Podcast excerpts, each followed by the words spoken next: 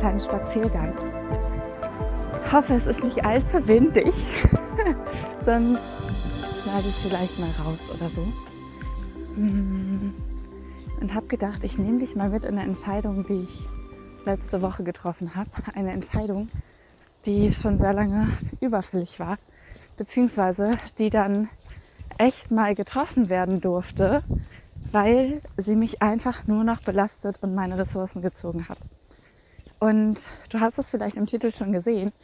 Es geht um die Entscheidung, ob ich denn mein Psychologiestudium weiterführe oder ob ich es abbrechen soll. Und die wurde deshalb so akut bzw. dringlich, ähm, weil ich ja zu meiner Partnerin gezogen bin nach ja, sechs Stunden entfernt von meiner Uni. Ähm, und dann eine Mail reinkam, von wegen, ja, das nächste Semester ist leider nicht mehr online, sondern in Präsenz. Das heißt, ich saß da, hatte gerade mein Leben zu 180 Grad gewendet, bin gerade dabei, mich selbstständig zu machen. Ähm, und dann kam diese Nachricht, die ja eigentlich impliziert, dass ich vor Ort sein muss zum Studieren. Vor Ort, sechs Stunden entfernt. Das heißt, meine einzigen beiden Optionen waren eigentlich entweder diese 180-Grad-Wendung einmal rückgängig zu machen oder ähm, ja, mein Studium abzubrechen. Und ja, ich würde dich gerne so ein bisschen mit in meinen Entscheidungsprozess nehmen. Wie ich mich dann letztendlich entschieden habe und auch, falls du gerade vor einer ähnlich großen Entscheidung stehst, tatsächlich mit in den Prozess so eine Entscheidung zu treffen. Und ich sage einmal vorweg, ähm, ich bin Generatorin im Human Design. Ich habe ein Sakral. Das heißt, ich habe den großen Vorteil, dass ich mir einfach nur jemanden suchen kann, der mir eine Ja-Nein-Frage stellt und mein Sakral wird für mich antworten innerhalb von Millisekunden. Das heißt, eigentlich ähm, habe ich mich schon entschieden oder hatte mich schon entschieden, hatte schon eine sakrale Antwort. Und was dann passiert ist, ist, dass ich natürlich im Verstand verloren gegangen bin und tausend Argumente gegeneinander abgewägt habe, die, ja, wenn wir mal ehrlich sind, eher für das Rückgängigmachen der 180-Grad-Drehung gesprochen haben, weil für ein Studium, gerade wenn man schon fünf Semester abgeschlossen hat und einem quasi nur noch eine Bachelorarbeit fehlt, ähm, ja schon deutlich besser ausfallen. Das waren dann so Argumente wie, naja, also erstens, ich habe schon so viel Zeit da rein investiert, dann werde ich ja wohl auch noch ein Semester schaffen. Das zweite war, ich will ja vielleicht einen Master machen, um zum Beispiel Autismus diagnostizieren zu können oder einen spirituellen Master. Also es gibt einen Master in spiritueller Psychologie in den USA, das wäre richtig nice gewesen. Oder, hä, es ist doch aber immer mein Traum gewesen, Psychotherapeutin zu werden. Und das geht nun mal nicht ohne Psychologiestudium, es sei denn, ich mache einen Heilpraktiker oder so.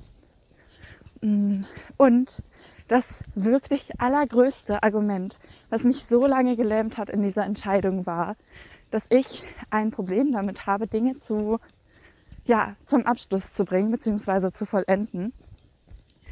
Ähm, und dass ich deswegen gedacht habe, hm, vielleicht ist es einfach absolute Selbstsabotage, dass ich jetzt dieses Studium beenden will. Also vielleicht ist es gar nicht, dass ich keine Lust mehr habe oder dass es sich für mich gerade nicht richtig anfühlt oder diese ganzen Argumente, die auf der anderen Seite stehen, sondern ich verarsche mich einfach gerade selbst, weil ich totalen Schiss davor habe, eine Bachelorarbeit zu schreiben und da zu sehen, dass ich vielleicht doch nicht so intelligent bin, wie ich denke und halt wirklich mal was zum Abschluss zu bringen, weil ich ja ein ja, größtes Problem damit habe, Dinge zum Abschluss zu bringen und gerade das Studium für mich nochmal anders besetzt ist, weil mein Vater auch Psychologie studiert hat und rate mal, ob er sein Studium abgeschlossen hat. Ja, nein, hat er nicht. Und rate mal, warum nicht. Naja, er hat zweimal versucht, seine Diplomarbeit zu schreiben und ist beide Male gescheitert. Nicht, weil er nicht intelligent genug gewesen wäre oder weil er irgendwie kein Thema hatte oder sonst irgendein vernünftiger Grund, sondern schlicht und ergreifend deshalb, weil er so hohe Ansprüche hatte, dass er wusste, wenn es keine 1-0 ist, die er für diese Arbeit bekommt, dann schreibt er sie lieber nicht. Und dann hat er sein Studium abgebrochen. Und das ist sozusagen mein Erbe, was das Psychologiestudium angeht. Das heißt, ich hatte eigentlich die ganze Zeit gedacht, hm, ich muss doch diesen Fluch brechen hm, und mein Studium zu Ende bringen. Also es kann doch nicht sein, dass ich jetzt an genau dem gleichen Punkt stehe, wie mein Vater gestanden ist und es dann nicht nicht durchziehe bis zum Schluss. Also das kann ich doch nicht bringen. Das wäre doch viel zu krass, diesem ja, Muster folgend. Das war richtig feige von mir. Und es wäre halt auch unfair mir selbst gegenüber, weil ich habe mich ja verpflichtet, mir selbst gegenüber dieses Studium zu machen bis zum Ende. Mhm. Und diesen Weg einzuschlagen. Also das war ja ein Commitment was ich mir selbst gemacht habe, gerade nochmal das Commitment, eben nicht so zu handeln, wie mein Vater es getan hat. Ähm, und dieses ja, Familienerbe aufzulösen, damit das dann nicht nachher irgendeine andere Generation machen muss. Ähm, und das war echt das Argument, was mich so lange gelähmt hat, weil ich da einfach nicht weiter wusste. Also ich konnte einfach nicht sagen, ob mein, ja, mein Gedanke, das Studium abzubrechen, wirklich aus meinem tiefsten Kern kommt und ob das wirklich meinem Weg entspricht, das jetzt aufzuhören oder ob das einfach nur eine so krass tief sitzende, unbewusste Angst ist, dass ich mich selbst manipuliere. Ja, und dann habe ich da echt einige Wochen irgendwie rumgeeiert und konnte keine Entscheidung treffen.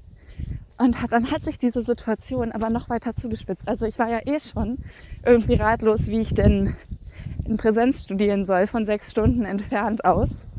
Und dann kamen aber noch zwei Dinge dazu. Und zwar diese schöne Bachelorarbeit, für die man ja bekanntlich oder weniger bekanntlich, aber falls du es nicht wusstest, man braucht zwei Betreuer dafür. Und einen hatte ich schon für ein richtig nices Thema. Und den anderen habe ich einfach nicht gefunden.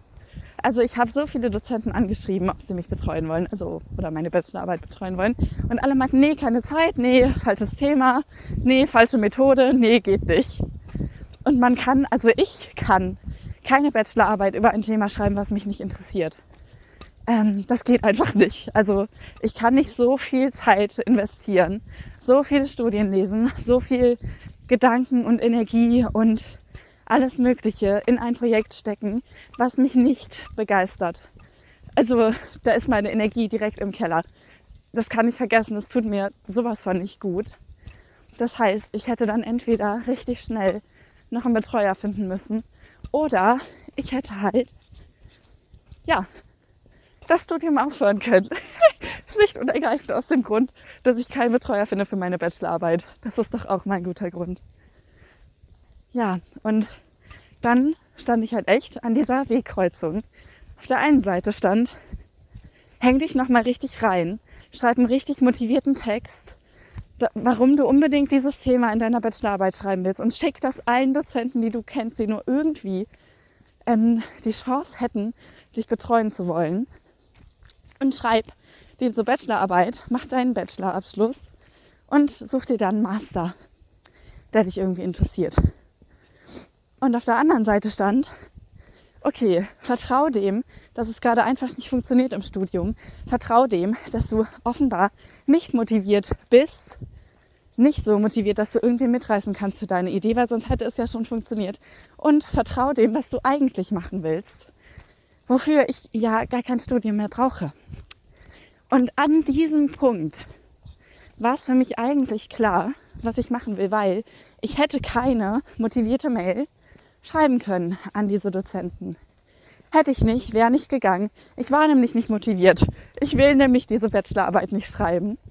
Und dass mir das einzugestehen, dass es nicht mal unbedingt ist, dass ich diese riesen Leistungsansprüche habe, sondern dass ich es einfach nicht will, dass es mir, dass mir meine Zeit viel zu viel wert ist. Ähm, ja, als sie in eine Bachelorarbeit fließen zu lassen. Das war so ein ewiger Prozess. Da war ich auch im Wald spazieren für übrigens und habe mir selber eine Sprachnachricht aufgenommen, einen kleinen Pep-Talk an mich, ähm, warum ich auch ohne Studium überleben werde und wahrscheinlich nicht morgen unter der Brücke schlafen muss, wenn ich mich dafür entschieden habe, das abzubrechen. Ähm, ja, und nach diesem Spaziergang, wo ich dann echt mal alle Gedanken, die die Wochen davor immer so lose in meinem Kopf rumgeschwört sind, sortieren konnte, hatte ich mich eigentlich echt wirklich von Herzen und aus meiner tiefsten Seelenessenz entschieden, dass dieses Studium einfach nicht mehr meinem Sein entspricht. Und das, was letztendlich nochmal für meinen Verstand, der ja immer ziemlich laut ist, das ausschlaggebende Argument war, war, dass ich schon in diesem Studium dieses Semester ein, ja, eine Hausarbeit abgegeben habe, wovon der ich weiß. Ich habe sie noch nicht wieder, aber ich bin der festen Meinung, dass es nichts Besseres wird als eine 2,5. Und das ist für meine Verhältnisse schon ziemlich schlecht. Und das war auch so eine Entscheidung, wo ich die Wahl hatte, entweder dann noch Wochen dran zu sitzen, das alles zu perfektionieren und ja, dabei zuzusehen, wie meine Stimmung in den Keller geht, weil ich nämlich gar keinen Bock darauf hatte.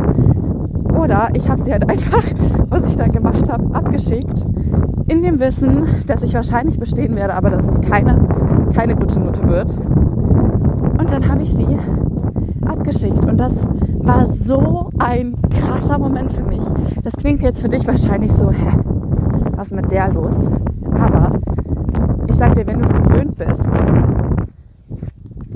wenn du es gewöhnt bist, dass du immer nur 1-0, 1-3, 1-7 hast und wenn deine letzte zwei so gefühlt fünf Jahre her ist, dann ist das eine große Entscheidung, ähm, eine schlechte Arbeit abzugeben.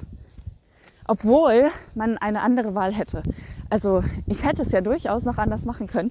Ich hatte aber einfach keine Lust und ich habe damit, damit schon dieses Vaterding mit den hohen Ansprüchen aufgelöst dass ich es halt dann nicht, mh, mm, ja, nicht komplett gelassen habe oder komplett durchgezogen, sondern dass ich halt echt so ein Mittelding gemacht habe.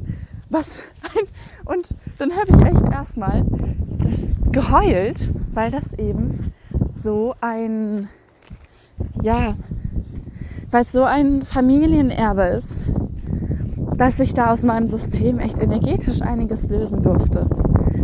Und ja, das war dann quasi das letzte Argument, was ich rational brauchte für meine Entscheidung gegen dieses Studium. Und das, was aber noch viel wichtiger ist als diese ganzen Verstandsargumente und rationalen Abwägungen, ist das, was ich jetzt schon ganz oft gesagt habe, nämlich, dass ich einfach keine Lust mehr habe beziehungsweise hatte, darauf mein Studium weiterzuführen. Also ich habe daran gedacht, diese Bachelorarbeit zu schreiben und selbst diese Bachelorarbeit über ein Thema zu schreiben, was mich interessiert. Ähm, ich habe daran gedacht, eine Klausur zu schreiben oder in einer Vorlesung zu sitzen. Und in mir hat sich einfach alles zusammengezogen. Also es wurde einfach alles eng und ja, dunkel und so als würde sich echt so eine Glocke an dunklem Nebel über mich liegen. So ungefähr. Und ich weiß mittlerweile, dass dieses Gefühl ein eindeutiges Nein meines Sakrals ist. Und jetzt bin ich Generatorin im Human Design, habe ich ja schon gesagt. Ähm, und für mich als Generatorin ist es unglaublich wichtig, dass ich auf mein Bauchgefühl höre und auf diese sakrale Stimme. Und wenn die mir ein Nein gibt, dass ich dann darauf höre, denn alles, was ich ab diesem Zeitpunkt mache, wo mein Sakral mir ein Nein gegeben hat, also wenn ich dann trotzdem mache, wozu ich dieses Nein bekommen habe, dann ist das alles Angst. Und jede Entscheidung, die ich aus Angst treffe, ist eigentlich nicht wirklich eine gute Entscheidung. Ähm, zumindest nicht mehr eine Entscheidung den Werten entsprechend, die ich leben möchte. Weil ich eigentlich mein Leben im Vertrauen führen möchte. im Vertrauen, dass alles zu mir kommen wird, was ich, ja, was ich in diesem Leben brauche. Im Vertrauen, dass alles genau zum richtigen Zeitpunkt zu mir kommen wird. Mm. Und im Vertrauen, dass ich ein glückliches Leben führen darf und dass ich alles haben werde, was ich brauche, wenn ich tue, was mir gut tut und was mich mit Begeisterung füllt und wozu mein Sakral ein eindeutiges Ja hatte. Ähm, und um sicher zu gehen, dass ich auch ja keins meiner Körpersignale falsch interpretiert habe, habe ich dann nochmal meine Partnerin gefragt, ähm, beziehungsweise darum gebeten, dass sie mich fragt, ob ich weiter studieren will. Und sie hat tatsächlich nochmal sehr spezifische Fragen gestellt, von wegen, willst du die Bachelorarbeit schreiben? Ähm, willst du zurück nach Münster? Willst du ähm, diese Vorlesung besuchen und so weiter. Und die Antwort auf all diese Fragen war ein Nein. Und eigentlich kann ich als Generatorin an dieser Stelle, sobald ich dieses Nein oder ein Ja habe, aufhören mit meinem Entscheidungsprozess und anfangen mit dem Entscheidungsumsetzprozess. Ähm, weil ab diesem Punkt die Entscheidung getroffen ist. Mein Sakral trifft eine Entscheidung und das ist die Entscheidung, der ich vertrauen darf. Und ja, das habe ich getan. Bin jetzt gerade dabei, mein, ja, mich zu exmatrikulieren, exmatrikulieren. Ähm, woran übrigens alle möglichen Ängste hängen. Also, ich will jetzt gar nicht sagen, dass das so ultra einfach und easy peasy für mich läuft. Ähm, ich sehe mich nämlich tatsächlich dann mit so ein paar ja, Existenzängsten konfrontiert.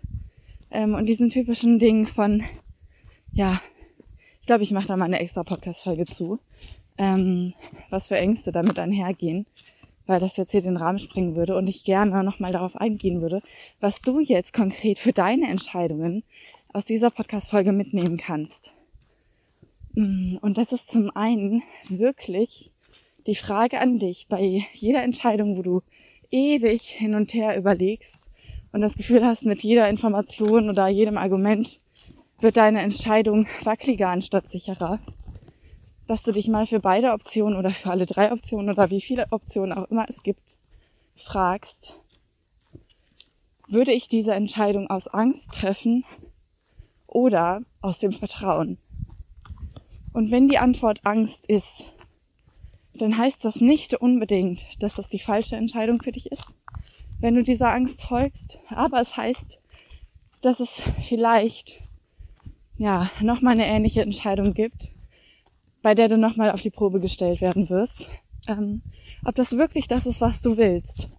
Denn meistens sind die Entscheidungen, die wir aus Angst treffen, nicht die, die wir in Liebe zu uns treffen und in Liebe zu unserem Leben und garantiert nicht die, die uns glücklich machen. Hm, zumindest meiner Erfahrung nach. So, dann das nächste, was ich dir mit auf den Weg geben möchte, ist, dass du dir echt mal anguckst, was deine Autorität im Human Design ist. Die Human Design, äh, die Autorität. es tut mir leid, ich bin noch ein bisschen müde. Ähm, die Autorität im Human Design ist quasi die Instanz, mit der du deine Entscheidungen treffen kannst. Und in den allermeisten Fällen ist das eine Instanz in deinem eigenen Körper, die du wahrnehmen kannst, wenn du nur ja gut genug hinhörst bzw. hinfühlst. Und auch zu den Autoritäten werde ich noch mal eine Podcast-Folge machen. Aber wenn ich sage, dass diese Instanz, die die Entscheidungen für dich treffen kann, in dir liegt, dann heißt das automatisch, dass niemand anders, wirklich niemand anders, kein anderer Mensch, die für dich beste Entscheidung treffen kann. Das heißt, wenn du so jemand bist, der dazu tendiert, ähm, sich mit seinen Freunden zu beraten oder seine Eltern nach ihrer Meinung zu fragen oder ja, der sich nach irgendwie kulturellen und gesellschaftlichen Maßstäben orientiert, dann ja, könnte es sein, dass du nicht die Entscheidung triffst, die für dich und für dein Leben wirklich auf dem ja, individuellen Pfad sind, die für dich vorgesehen sind, beziehungsweise die dir zur Verfügung stehen. Mm. Und aus meiner Erfahrung je mehr ich mich mit Menschen über meine Entscheidungen unterhalte und mit denen die Pros und Kontras abwäge, desto verwirrter werde ich und desto weniger weiß ich, wie ich mich entscheiden will, weil ich eben, wie ich eben schon gesagt habe, sofort ein sakrales Ja oder ein sakrales Nein habe und alles, was dazu kommt, vernebelt mir die Erinnerung an dieses erste Gefühl, was ich hatte. Und dieses erste Gefühl ist aber für mich essentiell wichtig. Jetzt kann es auch sein, dass du zum Beispiel eine emotionale Autorität hast und dass es einfach deine Strategie wäre, dann für Entscheidungen zu warten, bis deine emotionale Welle durchgelaufen ist, bis du zum Beispiel nicht mehr todtraurig bist, bis du nicht mehr vollkommen ekstatisch bist, bis du nicht mehr wütend bist, mm, sondern eben, ja, emotionale Klarheit hast. Daher kommt auch dieser Spruch, eine Nacht drüber schlafen. Das ist ein Tipp, den ich für mich äh, nur sehr selten nutzen würde, weil der für mich einfach nicht passt. Aber für jemanden mit emotionaler Autorität ist das tatsächlich eine ganz gute Idee, ähm, ja, eine Nacht, ein paar Nächte über eine Entscheidung zu schlafen, bis eben wirklich ja, diese emotionale Klarheit in dir eingetreten ist. Das heißt, da gibt's auch Unterschiede. Und da kann es sich wirklich lohnen, sich mal mit der Autorität zu beschäftigen, die du im Human Design hast und zu gucken, welche Entscheidungen du bisher in deinem Leben mit Hilfe dieser Autorität getroffen hast und welche du zum Beispiel aus dem Verstand heraus getroffen hast oder auf Rat von jemand anderem hin und dann wirklich ehrlich für dich zu reflektieren, ähm, was diese Entscheidungen jeweils äh, ja mit dir gemacht haben, beziehungsweise wie das für dich geendet ist und ob das für dich im Alignment war, wie man ja so schön sagt. Mm. Ein dritter Tipp ist der, dass ich dir raten würde, beziehungsweise mh, mm, vorschlagen würde, eine Übung zu machen, die man auch gerne in der systemischen Therapie macht, beziehungsweise auch in der Kinesiologie und das Kinesiologie. Ähm, und das ist eine Übung, bei der du quasi nochmal einen krasseren Zugang zu deinem Körper bekommst und bei der vor allem auch dein Körper einen Zugang zu der Entscheidung bekommt, die du treffen möchtest und ein Gefühl dafür entwickeln kann, mm, was überhaupt die verschiedenen Optionen sind. Und zwar funktioniert das so, dass du dir ähm, zum Beispiel ein paar Zettel nimmst und mal auf jeden Zettel ähm, einzeln die Optionen draufschreibst, die du hast. Also in meinem Fall wäre das zum Beispiel auf dem einen Zettel steht, ich breche mein Studium ab und bleibe hier bei meiner Partnerin und mache mich selbstständig. Und auf dem anderen Zettel steht, ich studiere weiter und ziehe zurück nach Münster. Ähm, und natürlich könnte ich da nochmal alle Zwischenoptionen quasi mit aufschreiben. Ähm, und dann, wenn du das gemacht hast, legst du diese Zettel auf den Boden und ja, stellst dich einfach mal nacheinander natürlich auf jeden dieser Zettel drauf, schließt wirklich die Augen, spürst da mal rein, was dein Körper macht, wenn du auf diesen jeweiligen Zetteln stehst. Und das funktioniert tatsächlich so, dass es sich anfühlt, als hättest du dich für diese Option entschieden. Also wenn du auf diesen Zetteln stehst, stell dir das wirklich vor, mal dir das aus vor deinem inneren Auge. Wie fühlt sich das an? Was für Menschen sind da? Was machst du genau? Und versetz dich wirklich, wirklich tief hinein in diese Situation, als hättest du die Entscheidung schon getroffen und würdest jetzt quasi hm, in die Vergangenheit zurückblicken zu diesem Punkt, wo du die Entscheidung noch nicht getroffen hattest.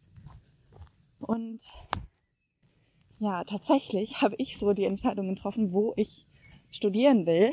Ähm, das war ganz cool. Ich hatte nämlich, ich glaube, elf Unis zur Auswahl. Dann waren am Ende noch vier übrig, bei denen ich mich einfach nicht entscheiden konnte, weil alle so ihre Pros und Kontras hatten und ich hatte noch überhaupt keinen Zugang zu meinem Bauchgefühl. Und dann hatte meine Mutter die brillante Idee, dass ich ja mal Stühle hinstellen könnte, die die verschiedenen Unis ähm, repräsentieren. Das war auch sinnvoll, weil die eben auch alle unterschiedlich weit entfernt waren von ja, da, wo ich damals gewohnt habe.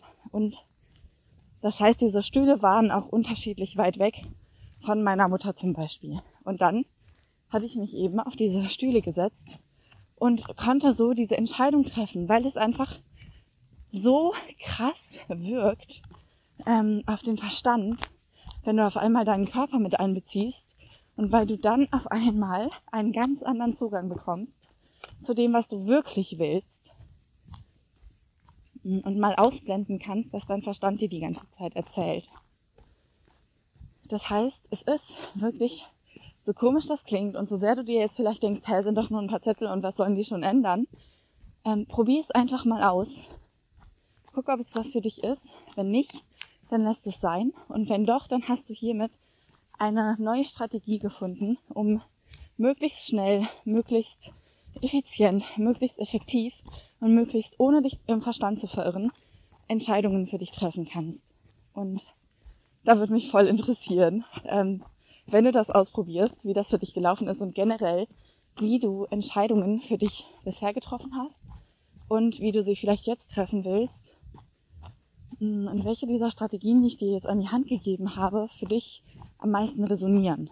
Und genau, trotzdem möchte ich dir noch einen vierten Tipp mit auf den Weg geben und das ist der, wenn du wirklich vor einer großen Entscheidung stehst ähm, und von einer Entscheidung, wo du weißt, dass vielleicht deine Familie oder deine Freunde oder welcher Mensch auch immer dir wichtig ist, diese Entscheidung nicht richtig gut heißen, wenn du dich wirklich ja gemäß deines Willens entscheiden würdest. Ähm, wenn du vor so einer Entscheidung stehst, die wirklich große Auswirkungen haben kann auf dein Leben und darauf, wie dein Leben weiter verläuft, hm, dann kann es manchmal hilfreich sein, diese Entscheidung wirklich für dich zu treffen, zumindest wenn du eine innere Autorität hast, die in deinem eigenen Körper liegt. Ähm, und ja, für dich zu sein, für dich in dich reinzuspüren, zu meditieren, dich wirklich mal in diese verschiedenen Situationen hineinversetzen, ähm, zu überlegen, wie wäre mein Leben, wenn ich diese Entscheidung treffen würde in fünf Jahren? Wie sähe es in einem Jahr aus? Wie sähe es in zwei Jahren aus? Und ja, diese ganzen Reflexionen und Meditationen Körperübungen und was auch immer du machst, um deine Entscheidungen zu treffen, für dich zu machen und erstmal nicht mit diesen anderen Menschen zu besprechen, bei denen du dir schon denken kannst, ähm, dass sie vielleicht auch Angst hätten, wie jetzt in meinem Fall das Studium abzubrechen, weil das dich nochmal total krass verwirren kann, weil es dich aus deinem natürlichen Entscheidungsprozess rausholen kann. Und weil du vor allem dann, je nachdem wie offen du bist, in deinen Human Design Zentren, ähm, die Energien von denen aufnehmen kannst. Also wenn du jetzt zum Beispiel, so wie ich, deiner Mutter erzählst, dass du überlegst, dein Studium abzubrechen, dann kannst du davon ausgehen, dass bei deiner Mutter da alle möglichen Alarmglocken schrillen, ähm, wie gefährlich das doch ist und wie unsicher das doch ist und dass man aber doch einen Berufsabschluss haben muss und so weiter. Und ich war jetzt in diesem Fall emotional offen für die Angst, die bei ihr hochkam und auch noch offen für ihre Milzängste, weil nämlich diese beiden Zentren bei mir offen sind. Das heißt, ich war nach diesem Telefonat erstmal zwei Tage damit beschäftigt, diese Fremdangst wieder aus meinem System zu entlassen und mir zu überlegen, ob das wirklich auch meine Angst ist oder ob das nicht eher die Angst ist, die ich jetzt durch dieses Telefonat mitgenommen habe ähm, und von der ich mich bestenfalls nicht lenken lassen sollte in meinen Entscheidungen. Ähm, denn das ist auch nochmal eine ganz wichtige Differenzierung, ob wirklich du diese Angst hast, eine bestimmte Entscheidung zu treffen oder ob das eine Angst ist, die dir ja aus deinem Umfeld quasi mitgegeben wird, dadurch, dass deine ja, Zentren offen sind und du zum Beispiel die Emotionen und Ängste von anderen aufsaugst wie ein Schwamm. Ähm, und genau deshalb, wenn es nochmal, wenn es große Entscheidungen sind, triff die für dich alleine.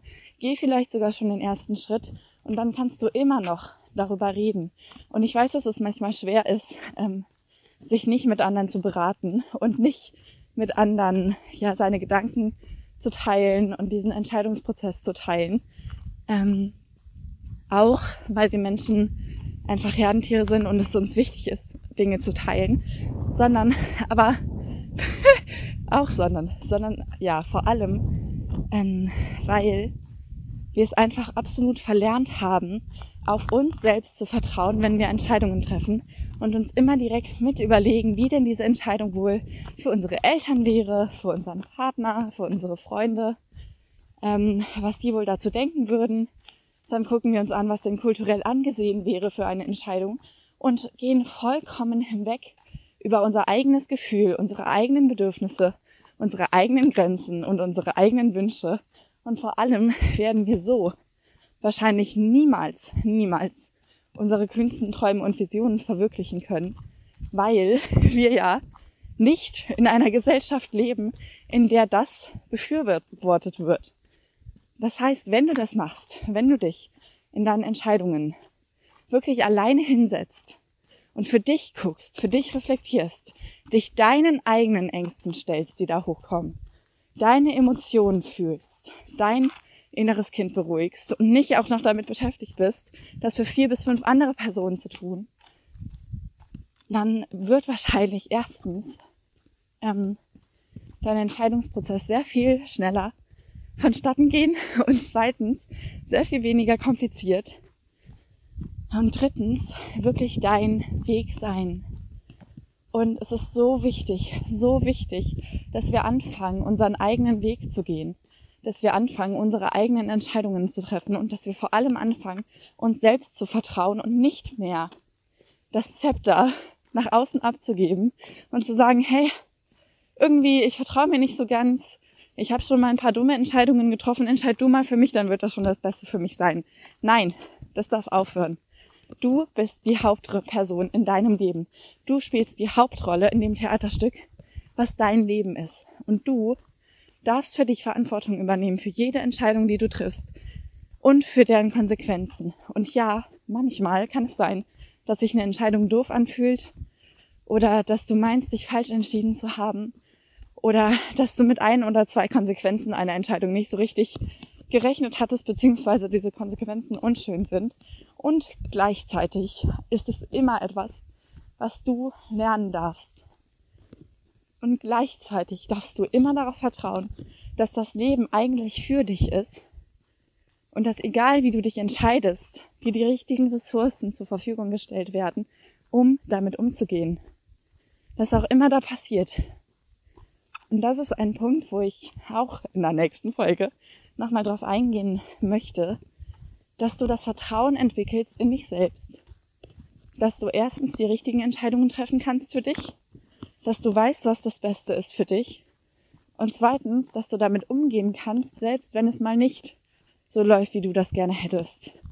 Oder wie du dir das vorgestellt hast. Und dann, dass du darüber hinaus vielleicht sogar das Vertrauen entwickelst ins Leben selbst und ins Universum, dass du jederzeit, wirklich jederzeit gehalten, unterstützt und versorgt bist. Und dass du niemanden brauchst, der das für dich macht.